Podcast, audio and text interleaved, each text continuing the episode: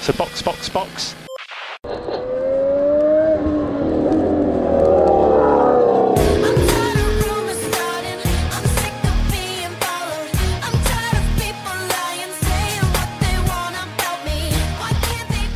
Sejam bem-vindos ao episódio 67 do Box Box Box, o original. Meu nome é Eric Andriolo e hoje, hoje eu estou aqui com Aninha Ramos. E aí, galera de férias? Ou não? a Juliana Miyahara, nossa mais nova integrante. Olá! E um querido convidado, o estagiário da Fórmula 1 ou estagiário da F1, que por incrível que pareça, está curtindo mais férias. No meu tempo não era assim. Estagiário não tinha férias. As leis mudaram né? E agora o estagiário pode descansar um pouquinho, porque por incrível que pareça, ele também é gente. Boa noite para vocês e obrigado pelo convite. Ah, não, por nada. A gente que fica honrado, sem querer ser clichê aqui. E a gente hoje vai comentar, a gente juntou esse elenco maravilhoso para comentar a Silly Season, que começou assim, nem pediu para entrar, já veio com cerol e, e, acabou. E tá pegando fogo até agora. Mal acabou a Hungria, a gente já tava com 500 mil coisas acontecendo ao mesmo tempo. Vocês não sabiam para onde olhar. Desmentido ao vivo, né? Desmentido. Quando vocês viram isso na Fórmula 1. Deixei com você. Não, comigo não foi não, filho. Não tem nada a ver com isso não. E todo mundo assim, caraca, o que, que tá acontecendo? Surreal. Dias gloriosos de estar do Twitter, né? Pô, sem dúvidas. Todo mundo achou que ia descansar um pouquinho e largar a bomba. É isso, vamos pra pauta.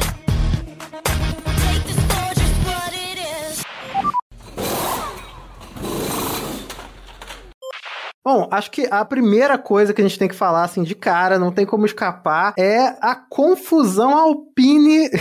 é, Alpine, Piastri, McLaren, Ricardo, Alonso e Vettel. É tudo isso junto, forma um Megazord, o Exódia da Silly Season, e acaba com a gente, assim, de uma vez só, né? Porque tudo isso começou, parece que a gente tá falando de muito tempo atrás, e é tipo duas semanas, com a aposentadoria do Vettel, né? O Vettel anunciou que ia se aposentar, e mal sabia ele que iria trazer o inferno para todo o grid. fazer isso, né? Cara, eu fiquei semi-surpresa com a aposentadoria do Vettel. Eu achei que ele fosse tentar mais um pouquinho. Mas do jeito que tava também, esse carro da Aston Martin não vai muito longe, pelo menos não ano que vem, eu acho. De repente, sei lá, mas daqui a uns dois anos, vai pra algum é, lugar. É, ano que vem tá com toda a cara que vai continuar uma bosta. Pois é. E ele tem toda uma questão de pautas que ele representa e que ele apoia e que ele sempre faz campanha que não fazem muito sentido com o que se tem na Fórmula 1, por mais que a Fórmula 1 hoje bata no peito e fale que tá aí lutando para carbono zero, emissão neutra, não sei o quê. Então, eu acho que além de ele estar tá cansado de não lutar por nada, hum. né, e querer ficar mais com a família, ele também começou a parar de ver sentido em estar numa categoria que simplesmente não representa e não aceita que ele seja quem ele é e fale do que ele quer falar. E acho que foi interessante ver essa evolução dele né, nos últimos anos, justamente o interesse que você falou por essas pautas. E eu acho que isso foi criando um conflito nele. E ele até não foi no. Esqueci o nome do programa agora, britânico. A entrevistadora perguntou se não era hipócrita da parte dele uhum. continuar correndo na Fórmula 1. E ele disse que sim. Ele hum. vem experimentando muito essa reflexão. Tem o que você falou, ele tá com três filhos. E chega um momento que, quando você tem filho, você precisa ensinar, por exemplo. E para ficar realmente correndo no grid, viajando 22 fins de semana, já não deve dar mais o prazer que dava, né? Ainda mais sem chance de ganhar. Exatamente. É, porque assim, todo mundo meio que tenta diminuir isso, assim. É, todas as análises que eu vejo falam de todas as coisas e por último falam assim, aí ah, também o carro tá ruim. Pô, eu acho que tem um papel muito maior, assim, o fato de o carro tá ruim, ele, ele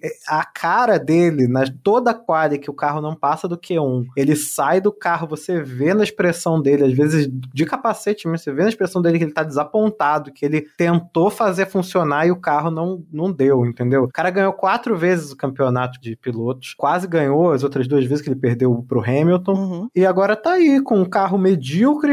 Realmente, eu acho que isso é um grande fator. para mim seria um grande fator. Tá fazendo o que é ali, né? Uhum. É o pai dele, né? O pai do, do Vettel falou, que o fato de ele estar tá tendo uma performance ruim num carro ruim, aliás, não uma performance ruim, mas não ter chance porque o carro é ruim, acelerou muito a decisão dele de se aposentar, né? Então, acho que já era uma coisa que ele considerava por todas essas coisas que vocês comentaram, tanto as coisas em que ele acredita, quanto família, etc. E aí se somou e acho que ainda tinha um comprometimento do tipo, cara, se for para eu ser campeão de novo ou correr na frente e sentir o prazer que eu sentia antes, ok, acho que abro mão de algumas coisas e vou continuar tentando usar esse espaço para lutar por coisas nas quais eu acredito. Mas como nem isso ele tá tendo, foi fazendo cada vez menos sentido, né? E ele não tem hoje espaço em nenhuma das três, tá, se pá, vamos botar aí que McLaren tem alguma chance de crescer. Quatro equipes de ponta do grid. Uhum. Não tem espaço. Ferrari já foi, Red Bull já foi, e se volta para lutar com o Verstappen, vai ser segundo piloto e vai se sentir mal, e vai ser aquela coisa, sabe, jogador quando tá se aposentando e volta pro time que estreou, sabe? E aí tem aquele final melancólico, que já não tá jogando nada uhum. E a torcida fica puta.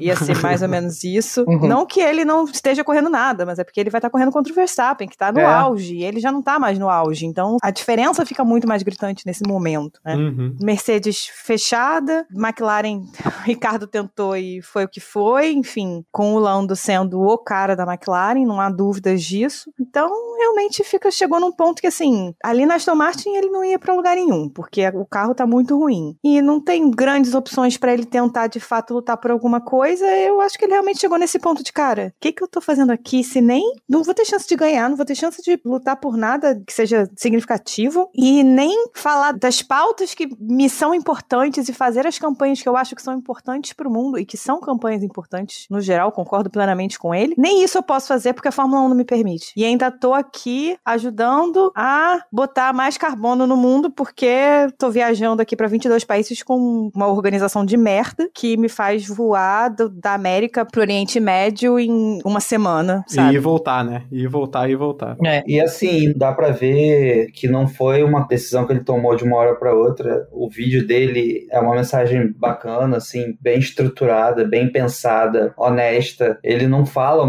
muito dele mesmo, mas fala da situação geral e a vontade dele de vencer aquela última corrida, que é justamente botar as pautas dele. Então acho que é uma coisa que ele já vem trabalhando desde o ano passado. E aí, obviamente, vendo que o carro não ia render e que a possibilidade de, do cenário ser igual ao ano que vem, mas tudo que ele queria fazer e que estava sendo, de certa forma, podado por essa relação com a Fórmula 1, ele tem dentro da equipe a Aramco, Sim. o que torna a situação ainda mais complicada. Uhum. E ele decide ir e toca o terror no mercado de pilotos, sem saber que isso ia acontecer. E aí ele abriu as portas do inferno. é, não, mas aí, aí a gente tem que falar de um senhor, o Fernando Alonso, né, cara? Nunca faça um trato com o Fernando Alonso. Nunca. Se tem alguém que não me surpreendeu nessa história toda, foi Fernando Alonso. Foi. Não me surpreendi em nada. O que ele fez foi uma filha da putagem, cara. Assim, não tem, não tem outra coisa. Ele surpreendeu todo mundo, né? Teve essa coisa, vou pra Aston Martin. Pegou o lugar do Vettel. Até então, tudo bem. O negócio foi o timing, porque não só ele surpreendeu as pessoas, né? Mas ele surpreendeu uhum. o chefe dele, o Otmar, né? Que não sabia. E ele fez isso um dia depois de acabar o prazo para Alpine chamar o Piastre. Um dia. Foi de propósito. É, assim, eu sinceramente acho, nesse caso, eu vejo, eu não sei se vocês vão concordar comigo, mas eu vejo mais, por todo o contexto, uma filha adaptagem maior do Piastre em largar um time que investiu na carreira dele de forma pesada, deu várias oportunidades para ele, do que do Alonso, que é o cara em fim de carreira, que sabia que só teria mais um ano de contrato e que viu a oportunidade de ficar na Fórmula 1 com um contrato maior ali. E, e agora enfim, sim. foi o Vettel sair para a oportunidade surgir e se cabia ele dar um aviso antes, mas é, eu acho que ele fez o certo, assim, sinceramente, para dar uma vida aí, uma sobrevida à carreira dele na Fórmula 1. Eu entendo o lado dele. Eu acho que houve filha da putagem ali tanto do Alonso quanto do Piastre. Por que que eu acho que foi filha da putagem do Alonso? Bom, pelo timeline que a gente vê, né, hoje contando as histórias, o Vettel se aposentou, né, anunciou a aposentadoria assim que ele soube que tinha vaga. Ele entrou em contato com o Stroll, por quê? Porque ele já tinha tido contrato com o Stroll. Sim. Antes do Stroll fechar com o Vettel, ele tava conversando com o Alonso, então ele sabia que existia. E ele sabia, cara, é um cara de 41 anos, não é uma criança. É um cara de 41 anos que sabe como conseguir as coisas. Ele sabia que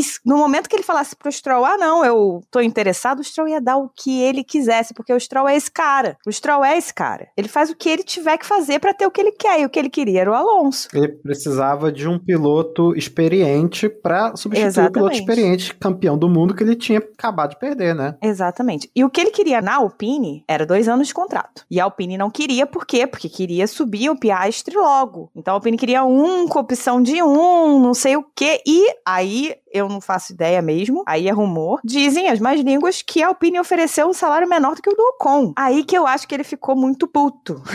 Essa informação é importante. Eu acho que essa ele ficou muito puto. Porque diz que ele assinou no domingo, logo depois da corrida. Cara, ele já sabia que ele ia assinar. Ele podia ter falado pro Otmar, olha só, amanhã eu tô assinando com a Aston Martin, se vira aí com o Piastre. E na hora o Otmar ia ligar pro Piastre e falar, olha só, tu tá aí ano que vem. E o Piastre não ia ter o que fazer, esquece o contrato que ele assinou com a McLaren. Agora, o Alonso não avisou, assinou, disse pro Otmar que não ia assinar, porque ele disse pro Otmar no domingo que não, não, não vou assinar, não tem nada decidido não, não sei o quê. E aí na segunda-feira ele vai e anuncia que ele vai pra Aston Martin. Por isso que eu acho que foi filha da putagem. Porque ele esperou acabar, passar 31 de julho, que era a data que a Alpine tinha, eu acho que pra falar pro Piastri que... uma coisa do contrato. Uma coisa do contrato do Piastri, que o Piastri tinha exclusividade pra Alpine ser a única equipe a chamá-lo como piloto até dia 31. E aí é uma coisa importante também, até pela confusão da Alpine que vai surgir mais pra frente aqui com a gente falando. O contrato do Piastri era de júnior, não era um contrato de Fórmula 1, era um contrato de academia de pilotos. Até 31 de julho, a Alpine tinha a preferência e a exclusividade para transformar aquele contrato em contrato de Fórmula 1, de alguma forma. Passou de 31 de julho, acabou. Por isso que a McLaren conseguiu fazer esse contrato com tanta facilidade, por isso que o contrato não foi desmentido lá pelo comitê da FIA. É difícil a gente saber os pormenores, eu acho que ele já estava palavrado com a McLaren antes e já tinha o interesse. Sim. E o que a Alpine, na verdade, queria era botar ele na Williams para um aninho e depois ele vir ser titular quando o Alonso saísse. Isso. Sim. Mas eu acho que assim, eu acho o bizarro mesmo dessa história toda é o, o risco que ele corre indo para McLaren. Na Alpine, ele veio de um programa de pilotos, então ele chega na equipe titular, o pessoal vai ter uma paciência com ele. Foi um uhum. investimento nele. Na McLaren, ele chega para disputar com o Norris, que é um excelente piloto, que tá há cinco anos ali. Ele chega como outsider da parada, tendo que provar um monte de coisa, num carro que também não é bom, tá atrás da Alpine no campeonato desse ano. Isso que me surpreendeu da escolha dele. Eu não sei, cara. Eu acho.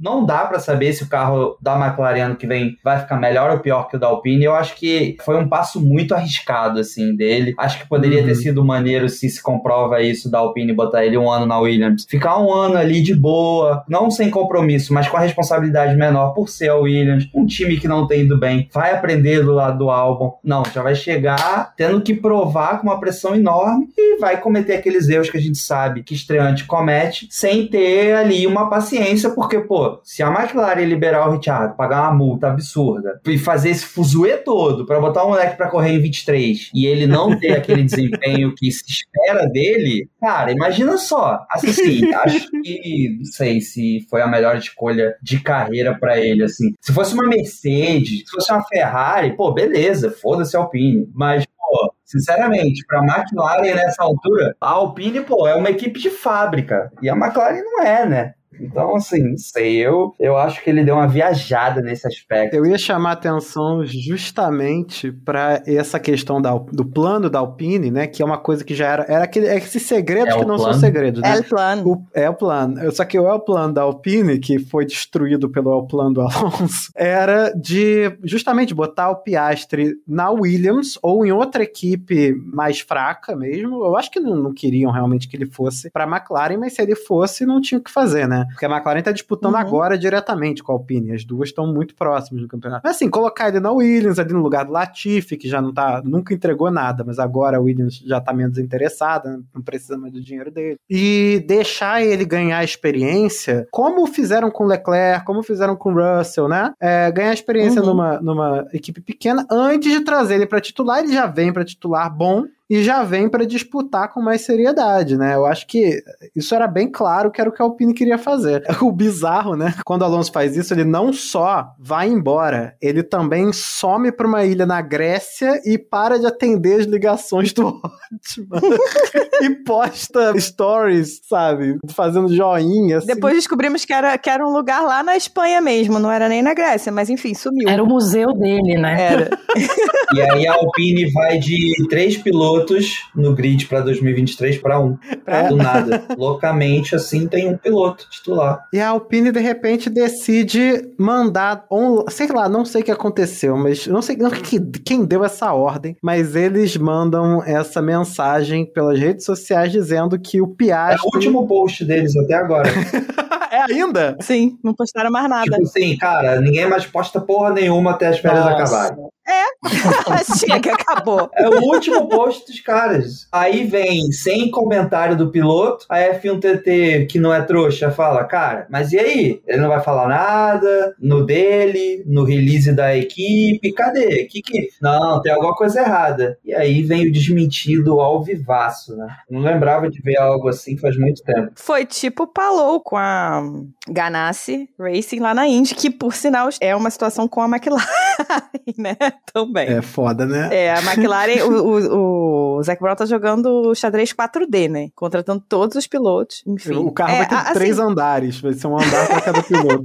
Não, e ele, e ele contrata os pilotos prometendo Fórmula 1, porque ele, o Palou, quando deu uma declaração dizendo que estava com o contrato assinado, enfim, com a McLaren, não faz muito tempo, falou que o contrato dele previa, tipo, era, uma, era a oportunidade dele na Fórmula 1. O Rosenquist, que é um dos pilotos também da, da Arrows McLaren na, na Indy, disse que o contrato dele é assinado sem designar a categoria. Então ele também tinha essa pretensão, né, de Fórmula 1. Ainda tem o Pato Howard, que já testou, inclusive. Tem o Colton Herta, que não é da McLaren, mas tem contato ali, que ele é da, da Andretti, enfim, tem contato ali. Também já testou com o carro da McLaren de Fórmula 1. Então, assim, Zac Brown está jogando para todos os lados. Tá. E aí fez esse pré-contratinho com o Piastre, aguardando, né? Eu não sei o que, que é rolar. Não, sério, assim, se o Alonso avisa pro Ótima no sábado, vai, que ele ia assinar, e o Ótima vira pro Piastre e fala: então, 2023 tu vai. Ah, mas eu tenho esse contrato aqui no com a McLaren, foda-se. O nosso contrato aqui diz que. O que, que ia acontecer? Aí o Zac Brown tinha outros cinco caras que ele podia botar no lugar. Era isso que ia acontecer. Ele podia escolher qualquer um deles, entendeu? Ele ia jo- provavelmente ele ia juntar os cinco num cômodo e jogar um volante. Quem pegasse primeiro era o piloto. O negócio também é que, assim, nada disso tá 100% confirmado. Assim, o, o Não. deu desmentido. Isso tá confirmado. Eles falou, I'm not going, I will not drive for Alpine next year. E aí, isso tá meio que confirmado. Até isso, meio que não. Porque a Alpine disse que ela tava certa e que ela vai até as últimas instâncias. E olha que merda, imagina o Piastri correr pra Alpine porque ele foi forçado. Vai chegar Imagina, lá um climão. como é que, cara, que situação horrível, Que, cara. que merda, que merda, que Como é que tu merda. vai exigir que o cara guie, faça o melhor tempo, se o cara tá no ambiente que ele não quer? Uhum. Imagina o Ricardo ficando na McLaren depois de, de ser escorraçado desse jeito. É, porque isso não tá confirmado. Em momento nenhum a McLaren confirmou que tá falando com o Piastri. Não, vai partir pra cima do Norris o resto da temporada. Se confirmar e falar, ó, tu vai sair mesmo. Ah, é? Então beleza. Foda-se! Ah, fulano tá mais rápido que você, então manda passar. Passa por cima. Por cima! Dá teu jeito. Passa por cima, filha da. Não passaram por cima de mim? Então, manda ele passar por cima também, pô. O Norris vai ser aquele filho da puta na estrada que vem farolando atrás de você, sabe? É, pô, senta pra esquerda e tal, tal, tal. E o Richard vai ser aquele filho da puta da estrada que fica 70 na faixa da esquerda. Esse mesmo. Entendeu? Passa aí. Ele vai ser tipo o Alonso sempre. É, exatamente. Ele vai fazer todas as putarias que o Alonso fez já na, na, na Fórmula 1, escrotizando com todo mundo atrás. Vamos chutar aqui. Eu acho que vai acabar o Piastri indo pra McLaren mesmo. E Uhum. provavelmente a grande chance é de que role uma troca Uhum. e o Richard volte pra Alpine, apesar dele ter saído de um jeito meio escroto. Mas foi o cara que voltou a levar a equipe pro pódio, conhece Uhum. A ética de trabalho, não é fácil arrumar um piloto do dia para noite que tem uma experiência ali para conduzir o projeto. Acho que ele vai acabar, acho que ele vai acabar voltando para a Alpine se essa história do Piastri se concretizar na McLaren. Não sei o que, que vocês acham. Eu vou te dizer que eu teria mais certeza disso se ainda fosse o Cyril. É, É. pode ser. Se ainda fosse o Cyril, eu teria mais certeza disso. Hoje, não é mais o Cyril e toda hora tá mudando alguma coisa lá dentro porque as pessoas estão tirando as pessoas que eram de confiança do Cyril. Então, eu não sei, eu não sei. Aí eu, eu já não tenho mais tanta certeza. Talvez a Alpine aceite o, o Ricardo pelo simples fato de que talvez seja a melhor opção no mercado. Uhum. É isso. Verdade. Mas Verdade. isso não significa que vai ser uma relação boa ou que vai ser a mesma Exatamente. que ele tinha quando ele tava lá antes, né? Não, e, e imagina o climão também. A gente falou do climão do Piastri pra lá forçado. Agora imagina, porque assim, a McLaren, pelo que a gente sabe, também tudo por rumores. Porque assim, o pessoal também critica a McLaren. Ah, a McLaren tá sacaneando. Mas cara, a McLaren não tem, tipo, não anunciou nada. Ela tá negociando com o Ricardo o que, que vai acontecer. Que de repente o Alonso explodiu a merda no ventilador, entendeu? Então não Uhum. tem o que fazer. Mas eles aparentemente estão negociando para reduzir a rescisão, que dizem que é de 20 milhões, Uhum. é, encaminhando ele para outra equipe. Imagina se vai encaminhar ele para Alpine. Imagina essa reunião. Vai ser duas horas os dois se xingando, o Otmar e o Zac Brown, um xingando o outro, e o Alonso atrás comendo pipoca, não, olhando pela janela. Vai ser só isso, sabe? É. Eu acho que é mais fácil o, o Ricardo ir parar na Williams é, do que ele parar na McLaren. Eu vou falar pra você que eu, eu pensei nessa hipótese, tá? Inclusive, tuitei essa hipótese. Pro Ricardo não seria bom. Mas pra Williams, seria ótimo ter um piloto do calibre do Ricardo pra desenvolver carro. Não, seria ótimo. Eles ficariam felizaços. Se o Doritos lá quiser fazer um puta de um projeto e mostrar pro Ricardo e o que- Ricardo quiser comprar a ideia, pode ser um risco a se tomar. É isso, acho que tem que ter um projeto maneiro, porque é, ele não é o tipo de cara, depois dele ter vivido que ele viveu na Red Bull, Uhum. que eu acho que vai ficar ali roendo o osso só pra estar na Fórmula 1. Ficar Não. andando em último, em penúltimo, em último. Eu acho que ele vai pra outra com facilidade. Acho que ele aceitaria talvez até uma Haas, porque a Haas briga às vezes ali no mesmo lugar que a McLaren briga, dependendo da corrida, não tem a mesma consistência. Uhum. Mas não sei se o Williams faria. Eu vejo ele realmente na Alpine. E tomara que aconteça e o Piastri vá para a McLaren, porque realmente, se ele continuar É. na McLaren e o Piastri for para a Alpine, vai ser assim. Sem condição. Também durante essa silly season surgiu um rumor de que o contrato do Gasly teria uma cláusula, porque ele está assinado para 2023 com a AlphaTauri, né? Mas surgiu rumores no Twitter de que o contrato do Gasly, na verdade, tem uma cláusula que permitiria que ele saísse da AlphaTauri para uma equipe que estivesse na frente da AlphaTauri no campeonato. E todo mundo sabe que Gasly tá cansado de ficar na AlphaTauri, né? Ele queria ir para Red Bull e a gente sabe que não vai. Não vai acontecer. Será que rola a equipe toda francesa? Eu acho que a direção ia gostar disso, né? Mas essa fofoca é muito velha, cara. Toda vez que sai, tem uma vaga na Alpine, as pessoas falam: É. Gasly, Gasly. Nunca rola. É verdade. Sim, sim. Mas é também é mais do mesmo, né? Ele ficar na AlphaTauri, que é um time que vinha em evolução e agora tá andando muito pra trás. Sim. Não pontua mó tempão. Vê que ele tá desmotivado ali dentro. Não Sim. tá feliz. O carro tá horrível. E uma dupla francesa para efeitos de marketing seria bem legal pra Alpine. Né? Dois vencedores de corrida. E eu acho que ele teria mais chance de crescer na Alpine do que na AlphaTauri. Porque a AlphaTauri é a equipe acessório da Red Bull. É. A AlphaTauri nunca vai ser uma equipe de ponta. A Red Bull não vai deixar. É verdade, a Alpine tem pretensões. Tem pretensões, vai conseguir? Não se sabe, porque a Renault é uma confusão. Vai, volta, quebra, não quebra, vira só motor, enfim, é sempre assim. Mas a pretensão está ali, né? O que, que tem aqui na pauta escrito que o Safnauer disse que tem 14 pilotos interessados Aham! naquela vaga? Ele falou isso. Aí eu coloquei Caralho. aqui pra gente fazer um exercício, galera. Quem você acha que são os 14 pilotos que Nossa. poderiam estar na Alpine? É que nem jogador de futebol que tu nunca ouviu falar e aí disse que o Flamengo tá interessado nele. É, e tem outros 14 clubes me procurando.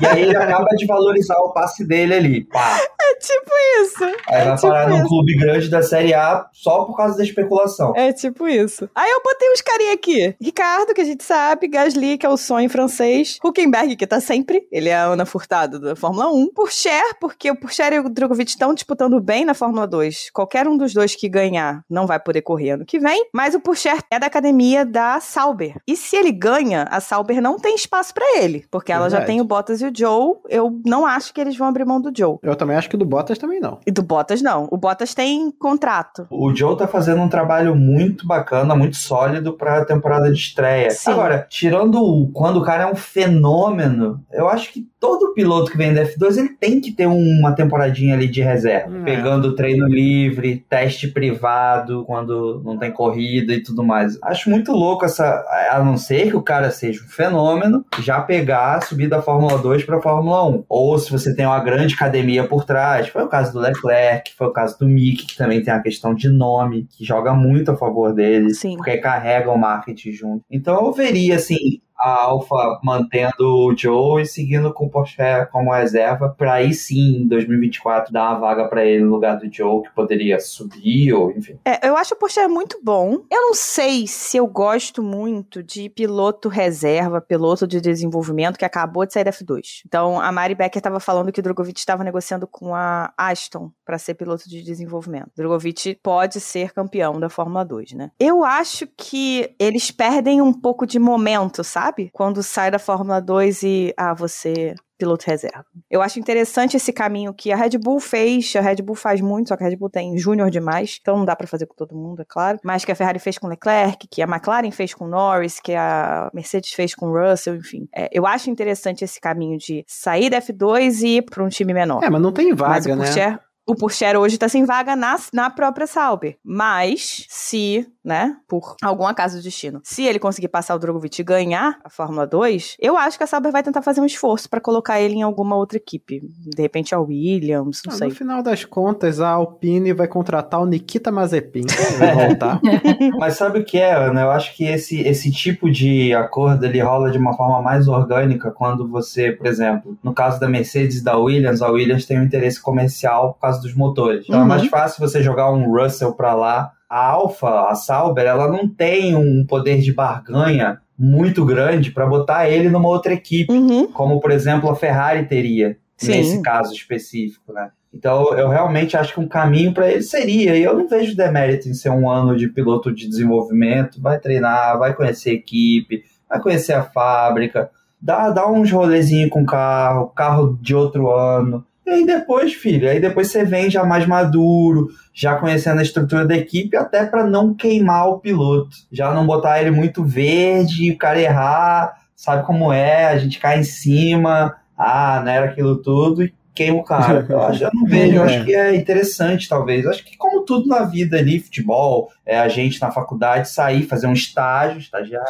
para depois ser o titular da parada com gasto total. Coisa que a gente não vai. O Piastre até fez agora na Alpine e já vai direto para uma equipe que a gente estava falando que nem é a equipe que ele fez academia, se se concretizar. Que aí já é uma responsabilidade bem maior. É, aí eu botei aqui Drogovic, mas só porque eu sou brasileira. É, não acho que ele tenha nem backing, nem. Não tem estofo para chegar numa Alpine, não. Kvyat, por que não? Ah, chega desse cara. É, ele, ele anunciou que ia correr alguma coisa na NASCAR, né? Não sei se é, É. De, de longo prazo ou se é alguma coisa mais curta. E eu não sei o quanto isso inviabiliza, mas acho que também já deu o Tikivet. Também acho, também É o que acho. você falou do momentum, assim, acho que ele já perdeu isso, como o Huckenberg também. É, eu fiquei assim pensando, gente, 14 pilotos. Ah, falaram de Giovinazzi, esse eu vi Ah, não, quem falou? Porque eu nem lembrava que existia esse cara. Falaram de Giovinazzi, porque ele tá. A equipe dele na Fórmula E é uma bosta, que é a mesma equipe de sete câmara. A equipe é muito ruim. Acho também que tem gente aí disponível melhor que ele, sinceramente. assim. Também acho. E aí eu não consegui mais pensar em mais ninguém. Ah, é mentira dele, 14 pilotos. Cheguei a sete pilotos. Um deles sou eu, eu adoraria. eu, tô, eu tô interessado. É, eu também tô, eu também tô, eles me ligaram. Fazer aquela declaração no, no Twitter, né? É, É. Confirmo que fui contactado, sou um dos 14. Acho que de todos esses aí listados e os não listados que a gente não vai descobrir se é que existem 14 mesmo, o melhor negócio, eu acho que tanto para piloto quanto para equipe é o Ricardo mesmo. Uhum. Acho que ele é um piloto experiente, é um piloto que já conhece o time e que vai estar tá com, inclusive, o passe desvalorizado, então eu Exatamente. acho que eles não vão ter que desembolsar muito e ele ainda vai poder lutar por alguma coisa na equipe que tá, inclusive melhor do que a equipe atual dele. O Gasly, eu, eu acho que poderia ser uma boa aquisição também, e também seria bom pro Gasly. Eu fico na dúvida porque ele e o Ocon não se dão bem, né? Eu não sei se essa treta dele se resolveu. Eu ia adorar ver isso. É. Eu vou ser honesta, eu ia adorar ver isso. É, eles, eles se odeiam um pouco. Não sei o quanto o Marco dificultaria isso também, porque a Alpine é um time concorrente, apesar de hoje estar tá muito na frente da AlphaTauri, normalmente é uma equipe concorrente, né? É, mas assim, eu acho que se o Gasly sair, ele sai tipo, total. Quebra uhum. o contrato com a Red Bull. Ele não vai para lá como piloto Red Bull que nem o álbum tá na Williams. Não é, vai, é. tipo. É. Aí sim. Ele quebra. Quebra contrato e, e vai. Então, se a história da cláusula, né, for verdade, o Marco não vai ter muito o que fazer. Queria só falar uma coisa sobre o Piastri. Tá rolando uma conversa de que a Alpine vai cobrar uma multa Isso. dele, né? De, por todos os anos de investimento, é. Imagina Pô, só. Gastaram muito dinheiro com ele, assim ele deu, ele rodou bastante com o carro esse ano, ou carros antigos também, que é tem um custo elevado esse tipo de teste. Então, assim, nada mais justo também, né? Você fez um investimento na carreira de alguém, beleza, irmão. Você utilizou isso de trampolim, então devolve aí. Eu acho que isso talvez se resolvesse assim. Eles sentam numa mesa, ele fala: tá, me dá o Ricardo, toma o Piastre por dois anos e depois vem o Piastre pra cá. É bem provável que se resolva alguma coisa assim. Pelo menos uhum. seria meu primeiro instinto, entendeu? Vamos resolver logo essa merda? Resolve aí. Pronto, acabou. É, mas eu acho que o Piastre e o Mark Webber, que é o empresário dele, não estão muito afim disso, não. É, eu acho que esse negócio de tentarem forçar o Piastre azedou o caldo, entendeu? Essa de forçar com a rede social, sabe? É, eu acho que eles, assim, assumiram, falam assim, não, foda-se, vamos lá. Só que aí quando o Piastre vai e posta aquilo, ele quebra é. qualquer possibilidade que ele tinha de ter qualquer conexão com a Alpine. Assim, uhum. acabou. Mas o Joe deu uma declaração recentemente também, falando que a melhor coisa que ele fez foi ter saído da academia da Alpine. Olha só. então, assim, eu acho que a situação da Alpine não é uma situação muito boa, sabe? Eu tô com medo pelo Collet, pelo Martins, que são bons pilotos e estão aí na Fórmula 3 e estão só na academia da Alpine. O Ricardo entrou lá todo animado, saiu rapidinho, né? Assim que pôde. Então, deve ser meio zoneado. Vamos pro próximo item da pauta aqui, que ele é bem rápido. Mick Schumacher continua na Haas? Sim, pronto. Próximo Sim. item da pauta. Não fica. Eu acho que vai depender muito dessa segunda parte da temporada. O Gunter Steiner não quer falar disso agora, porque ele sabe que o Mick não tem muito para onde ir. Então, com todas essas movimentações, a vaga na Haas tá valendo o ouro. Então, ele tá tranquilo, vai esperar. Magnussen já tem contrato pro ano que vem. Vai esperar a segunda parte da temporada. Se o Mick conseguir manter uma boa performance, como ele fez ali naquelas corridas de Áustria, uhum. Inglaterra, uhum. inclusive, disputando com o Verstappen, e aí eu acho que ele tem grande chance de, de seguir para o ano que vem, mas acho que vai depender muito disso. O Gunter é malandro, tá de olho no mercado, né? Tá vendo Richard para lá, não sei o que para cá, tá aguardando. Eu acho que o pessoal tá muito querendo que o Mick vá para uma equipe melhor, entendeu? E tem um outro ponto. O Mick é piloto da FDA, da academia da Ferrari. E a Ferrari, ela paga esse assento do Mick na Haas. E o, o contrato do Mick com a FDA também termina esse ano. Então, por que, que a Haas espera? Porque ela precisa ver se o Mick vai continuar na FDA, vai renovar, e se a Ferrari vai continuar pagando pelo assento dele. Talvez para Haas, se o Mick não continuar rendendo como rendeu nas últimas corridas, não vale a pena manter se a Ferrari não pagar o assento, né? Então tem essa situação também. E aí outro que tá na corda bamba, que eu acho que essa corda bamba tá, ele tá tipo pendurado pelo dedinho, é o Latifi na Williams. Ah, que só se deu bem com essa história inteira, ele só se deu bem, né? Porque ele tava pra ser chutado. Ali a gente sabe que é dinheiro puro, né? Ali dinheiro puro. É dinheiro puro, assim, sinceramente, assim, vamos ficar aqui descendo a lenha no cara, mas assim, ele teve oportunidade de mostrar, teve até alguns, algumas fases de um brilho maior, mas nada que perto tanto do Russell quanto do Albon justificasse ele estar tá aí constantemente, tá tomando do, dos companheiros e, enfim, dá para dar essa vaga para outro piloto tranquilamente, assim. Nomes que surgiram, o De Vries, que a Mercedes tem equipe na Fórmula E, mas a McLaren comprou a operação da Mercedes a Mercedes saiu da Fórmula E, e o De Vries não assinou com nenhuma equipe da Fórmula E ainda. A Fórmula E tá pior do que a Fórmula 1, tem mais assento aberto do que outra coisa, e a Williams tem essa conexão, como o estágio falou, com o Toto, né, com a Mercedes, por causa do motor Mercedes, e o De Vries é piloto da Mercedes. Essa é sempre uma possibilidade. Essa é realmente uma possibilidade bem realista da gente ver, assim, no ano que vem. Eu não sei realmente como andam os cofres da Williams, a ponto de, será que vale manter o Latifi mais um ano, e aí a gente conquista resultado com o álbum para encher o caixa, ou será que vale talvez a gente trazer alguém melhor e ir buscar pontos e recuperar esse investimento na tabela? É. Não sei como é que funciona esse modo de pensar, mas eu vejo o De Vries, porque foi campeão da Fórmula 2, é um piloto Mercedes, como você falou, e o próprio Sargent, que é piloto, não dá para chamar de uma academia, mas tá ali nas asas da Williams, né? Isso. O Yos Capito falou, acho que foi no início do ano, que eles não precisam mais do dinheiro do Latifi. Então, é isso. Então, temos aí De Vries, o Sargent, que é da academia da Williams. Eu acho que são os dois grandes nomes aí que entram, já que o Piastri, honestamente, ou vai pra McLaren ou não corre. Eu não acho que ele corra pela Alpine, eu não acho que ele vai querer correr pela Alpine. Então, eu acho que se ele não for pra McLaren por algum motivo contratual, enfim, der alguma merda, ele não corre. Ele fica tipo, preso sem conseguir correr. Então eu acho que fica entre De Vries, Sargent e o Pucher correndo por fora. Aí nessa mesma situação da Alpine, caso ele ganhe o campeonato e a Sauber, né, a Alfa não tenha espaço para ele. Mas eu não acho que Latifi fique. Lembrar que a Alfa tem o ainda a Alfa ainda tem o Kubica, que na verdade é o cara que também leva muito dinheiro para lá, tanto que o nome da equipe é Orlen, uhum. né? Alfa Romeo Orlen, que é o, o naming rights foi trazido pela empresa que patrocina o Reserva. É uma situação curiosa. Por isso que ele corre aleatoriamente nos treino livre aí, nos TL1, porque ele dá é. muito dinheiro para ele. Eu acho que ele deve ser um bom piloto de, de desenvolvimento, porque ele era um bom piloto. Ele era né? um bom piloto, infelizmente. ele era um cara que eu tava doida para ver na Ferrari, eu torcia muito pois pra é. ele. É, ele, era, ele era um desses caras que ia ser campeão. Ia. É, cara, tinha um grande futuro pela frente, mas foi lá fazer aquela loucura de rally, enfim, o resto da história. É. Então, assim, acho que ele é um bom piloto de desenvolvimento desenvolvimento. Acho até que a Alfa faz bem em mantê-lo como piloto de desenvolvimento. E ainda ganha um dinheirinho da Orlen, né?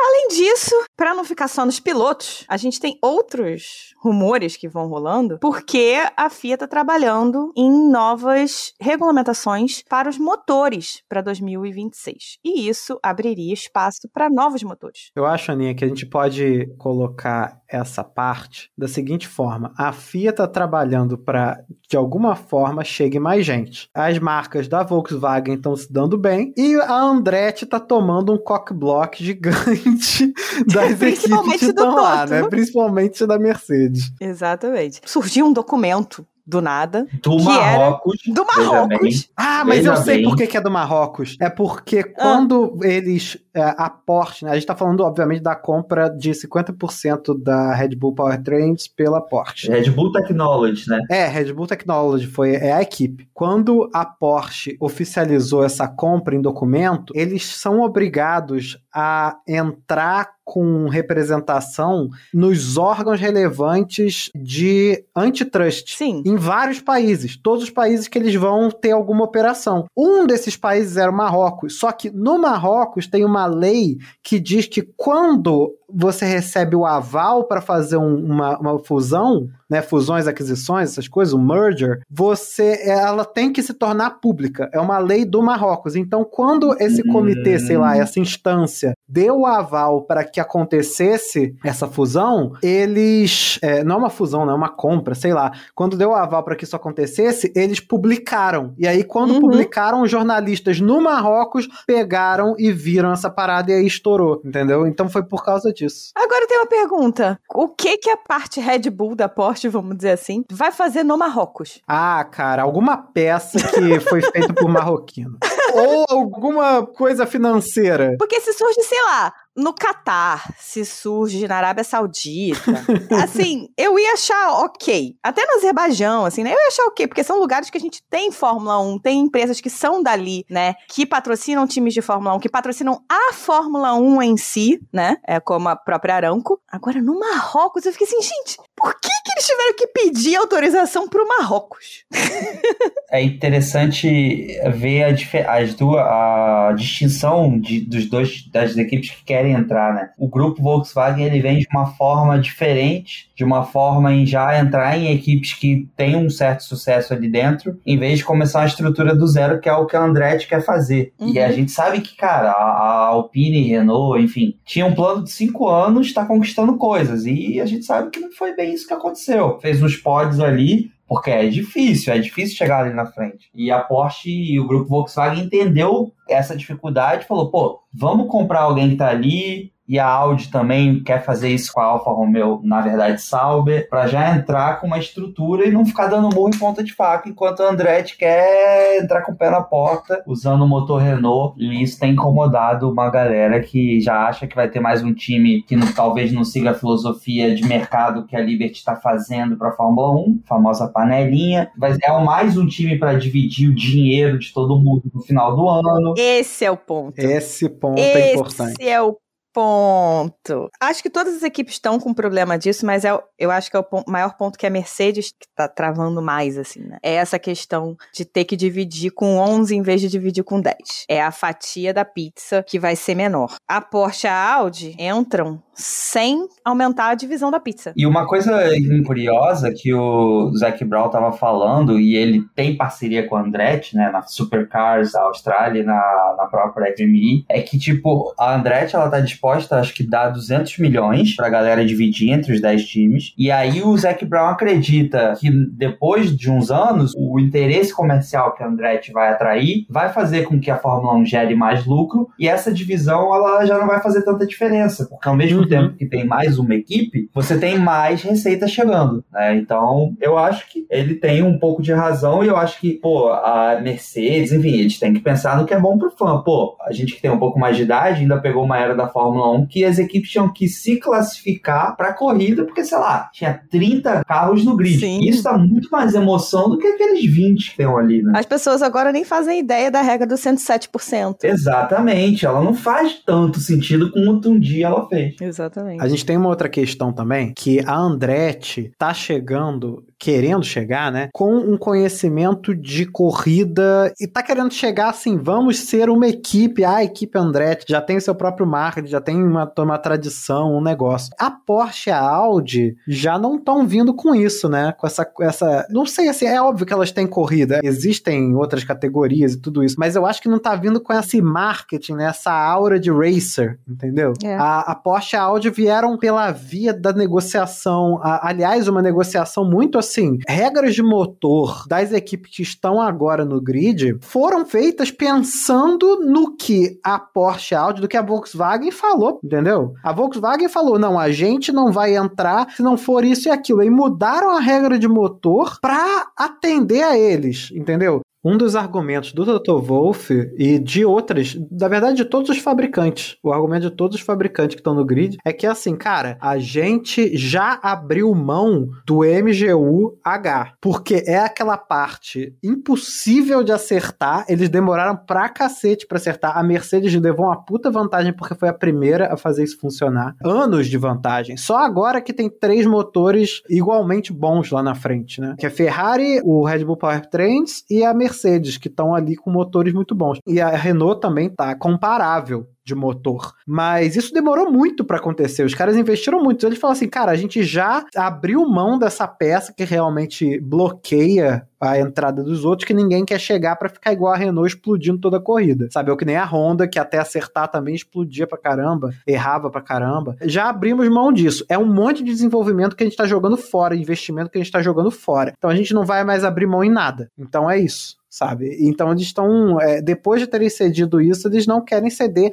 de forma nenhuma. Então isso atrasou muito as negociações para entrar Audi Porsche. Assim, coisa de dois anos. É, esse caso do, dos motores é muito complicado porque Mercedes, Ferrari, as duas estão fazendo muito lobby para várias coisas que estão é, nessa discussão para tentar ser do jeito delas. O que, de certa forma, é justo porque elas que estão ali, elas são o carro-chefe da Fórmula 1 junto com a Red Bull, né? Mas para própria Fórmula 1, para os fãs inclusive também, o melhor seria que fosse de uma forma que pudesse atrair novas equipes, né? E novos construtores, porque o que a gente quer ver é corrida, o que a gente quer ver é disputa. Então é, é muito difícil chegar nesse equilíbrio. Até a ideia da Liberty de americanizar a Fórmula 1 um pouco mais, faz sentido você ter mais uma equipe americana, né? Você já tem Las Vegas, tem Miami, tem Austin, tem já o jeito de cuidar da categoria nas redes sociais bem americano. Isso. E aí faz sentido para eles você ter uma segunda equipe. Eu acho que deve rolar uma pressãozinha também da Fórmula 1 para as equipes aceitarem Andretti no grid, né? Isso rola uma pressão, por exemplo, para Williams colocar o Sargent. Sem dúvida. É isso, tem muita pressão para que fique mais americanizado. Pô, imagina tu chegar a ter corrida em Las Vegas, Miami e a pista de cota, né?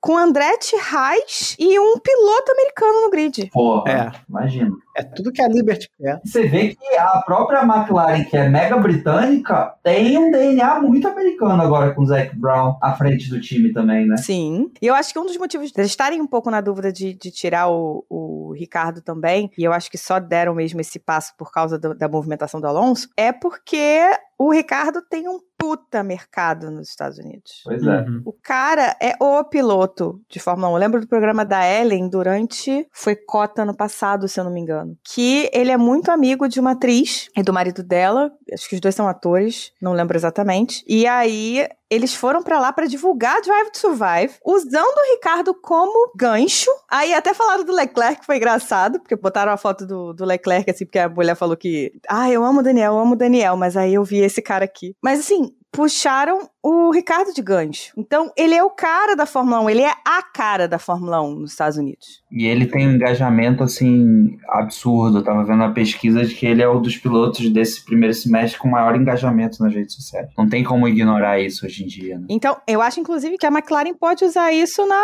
McLaren Arrow. Tem a possibilidade de que a Audi entre depois com sua própria equipe. Isso já vem de um tempo. Inclusive, quando começou a negociação, a especulação era que talvez Porsche e Audi viessem com suas próprias equipes. Isso acabou rapidamente se desfazendo, né? Elas iam entrar como motores. Mas assim, é, a ideia, a Porsche vai começar a colocar motor, né? E a Audi provavelmente também. Às vezes acontece, né?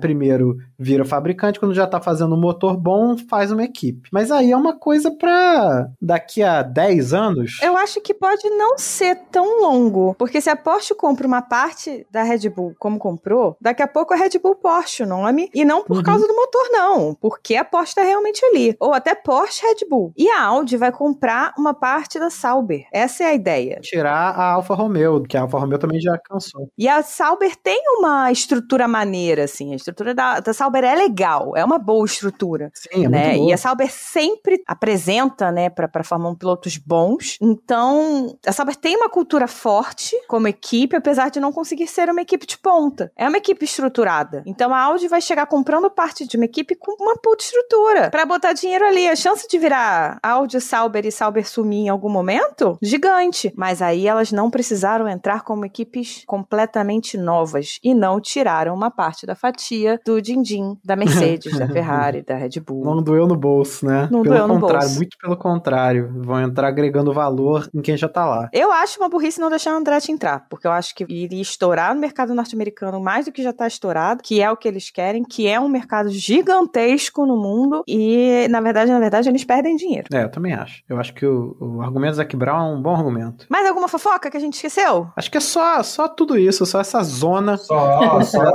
só essa zona.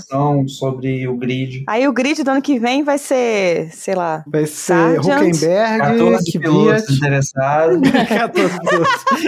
Engraçado que ele usou o número do Alonso, curiosamente. Né? Olha só.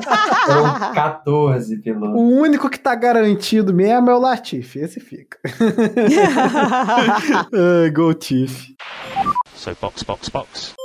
Então, como sempre, vamos agradecer aos nossos queridíssimos, amados apoiadores que nos ajudam demais e só por causa deles esse podcast continua. A gente reforça isso todo episódio, porque não é mentira. Se vocês não tivessem ajudando, esse podcast não existia mais. É porque verdade. editado é um trabalho surreal. Então, apoiadores Smooth Operator, nosso agradecimento, nosso muito obrigada de coração. De coração. E para os apoiadores dos outros planos, vamos para os agradecimentos nominais. Para Leco Ferreira, Hugo Costermani, Leonardo Santos, Heloísa Gama, Thaís Costa, André Andriolo, Jéssica Médici, Letícia Gal, Rodolfo Tavares, Carol Polita, Jaime Oliveira, Diogo Moreira, Liane Oshima, Vitor Martins e Bruna Soares. E aqui a gente tirou o nomezinho da nossa querida Juliana Miyahara, porque agora, como dissemos no início do programa, ela faz parte do nosso elenco fixo. É, gente, de apoiadora a membro do time, sonhem, continuem sonhando. Isso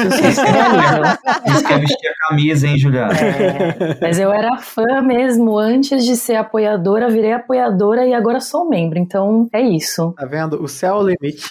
é isso. Estagiário, você quer divulgar como se precisasse, mas assim, divulgue todas as suas redes, todos os seus projetos, o que você quiser, faz seu jabá. Cara, é só conferir o, principalmente Twitter e Instagram, arroba estagiário da Fórmula 1, pra gente continuar tendo essas discussões é, no Twitter, também para mais memes no Instagram. E vocês também veem meu trabalho numa construção que a gente está fazendo nas redes da Band e também na parte do site digital. É lá onde vocês podem acompanhar também um pouquinho do meu trabalho. No mais, é, é isso e obrigado pelo convite mais uma vez, pessoal. Ah, que isso, a gente que agradece. Esse cara teve um post como massinha, curtido, comentado, por Ronaldo Fenômeno, dá licença. É, esse foi um grande dia. Isso, fala pra ele comprar raiz. A gente tá nessa campanha um tempão.